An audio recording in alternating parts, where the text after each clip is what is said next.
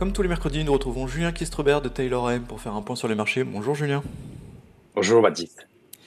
Alors on va commencer avec le rebond côté européen euh, tiré par euh, des bonnes publications de résultats, notamment des, grosses capitalisations européennes. Oui, tout à fait. Bah, on a eu deux publications assez importantes hein, du côté des indices. On a eu le, producteur de machines pour l'industrie des semi-conducteurs, donc ASML, euh, qui a publié de très bons résultats, très bon carnet de commandes. Beaucoup d'investisseurs s'inquiétaient par rapport aux mesures qui avaient été prises contre l'industrie chinoise et les difficultés d'exportation qu'il aurait pu avoir. Et pour le coup, on a vu plutôt la dynamique rester extrêmement forte. Et puis évidemment, du côté français, hein, LVMH, euh, le secteur du luxe, qui était un petit peu mal aimé ces derniers temps au vu des difficultés en Chine, bah, qui a publié des résultats assez solides en termes de croissance, hein, légèrement au-dessus des attentes. Et comme on a une valorisation qui était un petit peu basse, en tout cas en bas de range depuis, depuis quelques temps, bah, le, titre a naturellement bien rebondi. Vu leur poids, naturellement, ils ont entraîné ces indices européens.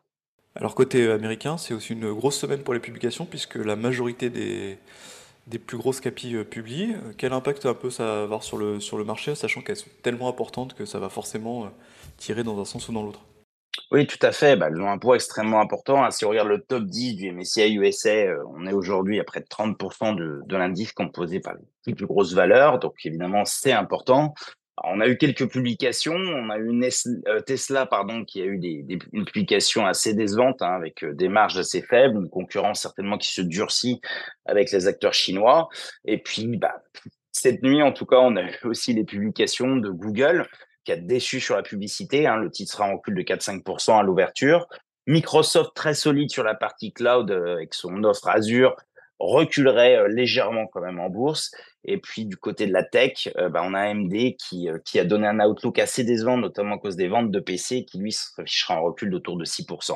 Donc voilà, donc on voit hum, des bons résultats qui sont à peine suffisants, en tout cas pour aider les titres à remonter du côté américain, puisque la valorisation est un petit peu différente de ce qu'on peut avoir du côté européen.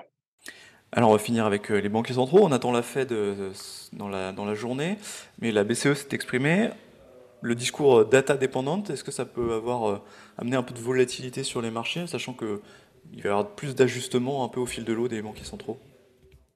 Oui, tout à fait. Bah, les, banquiers centraux, en toute logique, hein, restent assez data dependent, euh, donc se focalisent sur deux choses hein, les chiffres de l'inflation, les chiffres de l'emploi. Donc les chiffres de l'inflation, on a eu le PCI américain la semaine dernière qui a été bien pris par le marché, hein, 2,9%, attendu plutôt autour de 3%. Donc ça, ça a un peu soulagé les, investisseurs on a un consensus qui reste quand même assez optimiste. 43% hein. des investisseurs attendent une baisse euh, dès le mois de mars du côté de la Fed. Euh, encore une fois, ça nous semble très prématuré, hein, puisqu'on le voit, l'économie américaine reste résiliente. On l'a vu sur la publication du PIB, on le voit sur l'indice Michigan de confiance du consommateur aussi.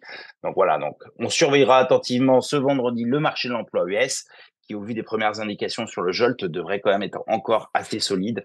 Donc prudence en tout cas sur les perspectives de baisse de taux merci beaucoup Julien pour euh, ce point sur les marchés. Retrouvez nos podcasts sur Spotify, Apple Podcasts et sur toutes les plateformes d'écoute.